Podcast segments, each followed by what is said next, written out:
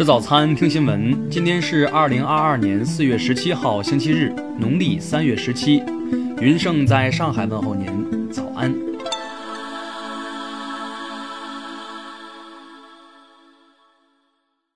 首先来关注头条消息。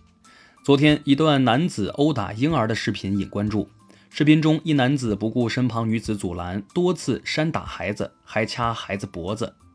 视频很快被大量转发，引发众多网友愤怒。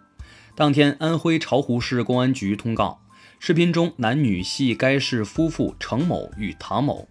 十四号，两人因家庭琐事产生矛盾，程某情绪失控，殴打其幼子，现已被传唤到案，调查取证工作正在开展中。妇联已介入相关处置工作，目前唐某及其子情况稳定。警方提示：因视频内容涉及未成年人，希望各位网友不要转发。听新闻早餐知天下大事，下面来关注国内新闻。昨天上午，神舟十三号载人飞船返回舱在预定区域安全着陆，三位航天员顺利返回地面，状态良好，任务取得圆满成功。国家卫健委昨天通报。十三号新增本土确诊病例三千八百六十七例，其中上海三千五百九十例；新增无症状感染者两万零八百一十三例，其中上海一万九千九百二十三例。十六号，上海经信委发文要求各区政府和街镇园区积极支持企业复工复产，指导企业做好疫情防控工作，对防疫物资和生活物资保障提供托底服务。十五号晚，西安市通告实行临时社会面管控措施，在尽量不影响社会正常生产生活秩序的前提下，进一步减少人员流动，争取早日实现社会面动态清零。苏州市决定，十六号起升级疫情防控措施，相关区域内所有居民小区、城中村等实行封闭式管理。近日，国药集团的两款新型冠状病毒灭活疫苗获得香港临床试验批件，正式获批在香港开展续冠免疫临床研究。中央纪委国家监委官网发布消息，北京市政协副主席、卫健委主任于鲁明涉嫌严重违纪违法，目前正接受审查调查。中国地震台网测定，十六号零八时三十二分，在云南丽江市宁浪县发生四点六级地震，震源深度九千米。下面来关注国际新闻。十六号，俄罗斯宣布对英国首相约翰逊等十三名英国政要进行制裁，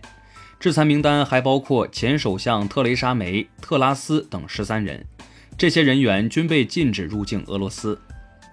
十六号，俄罗斯总统普京签署法律，禁止外国股市配售和流通俄罗斯发行人的股票托存凭证。在国外交易的俄罗斯公司和银行将必须通过退市程序，并将收据兑换为股票。当地时间十五号，美国务院发言人就俄罗斯警告美国停止继续武装乌克兰一事回应媒体时表示：“没有什么能阻止美国政府继续支持乌克兰。”据路透社报道，乌克兰总理施梅加尔以及其他高级财政官员将于下周在国际货币基金组织和世界银行春季年会期间访问美国首都华盛顿。美国、英国、西班牙、爱尔兰近日报告在儿童群体中发现不明病因的肝炎病例，其中病例样本中检测到新冠病毒或腺病毒，但这些病毒在肝炎病例发病机制中的作用尚不清楚。复活节将至，德国卫生部长卡尔劳特巴赫呼吁民众室内聚集时戴口罩，以降低新冠病毒传播风险。日本政府十五号发布数据，截至去年十月一号的一年间，日本总人口为一点二五五亿，比上一年减少六十四点六万，降幅为一九五零年开始统计以来最大。十四号，英国政府宣称，为打击人口走私网络，计划将非法移民重新安置。遣送至非洲卢旺达，联合国难民署对这一离岸移民处理协议表示强烈反对与关切。下面来关注社会民生新闻。日前，上海梅陇镇居民反映发放的生活保障物资中猪肉存在质量问题，当地回应称情况属实，已将供应商列入黑名单，并向居民致歉。安徽天长市居民汤某，一号至九号间组织聚会十一次，十一号被确诊为无症状感染者后，故意隐瞒行程及接触史，导致其密切接触者未得到及时管控，目前已被立案侦查。丈夫聂某庆被定性为黑老大。山西省高平市女子崔苗芝也因涉黑被羁押看守所三百二十八天，获无罪释放后，日前她申请国家赔偿约一百二十三万。昨天下午，天津永定新河岸边发生事故，一辆载有五人的越野车发生剐蹭后滑下河堤，撞到河边三名游玩休息的市民后坠河。事故造成三人当场死亡，五人受伤，已送往医院治疗。台南市一净水厂附近，昨天疑似有人溺水，经救援打捞，水中男子已经身亡。该男子三天前离开家门后失踪，目前警方已展开调查。最后来关注文化体育新闻：CBA 季后赛半决赛中，辽宁队经过加时赛，一百一十七比一百一十六险胜广东队，总比分三比零横扫对手，率先晋级总决赛。在十五号的比赛中，CBA 本赛季 MVP 广厦队球员胡金秋在一次拼抢中被上海队外援弗兰克林撞到左侧肋部，赛后发现脾脏破裂并接受手术，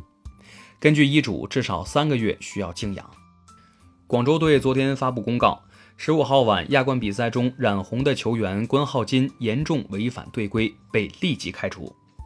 中国女排昨天结束了在宁波北仑的集训。从六十七名集训选手中遴选出二十人名单，将转至福建漳州准备第二阶段的训练。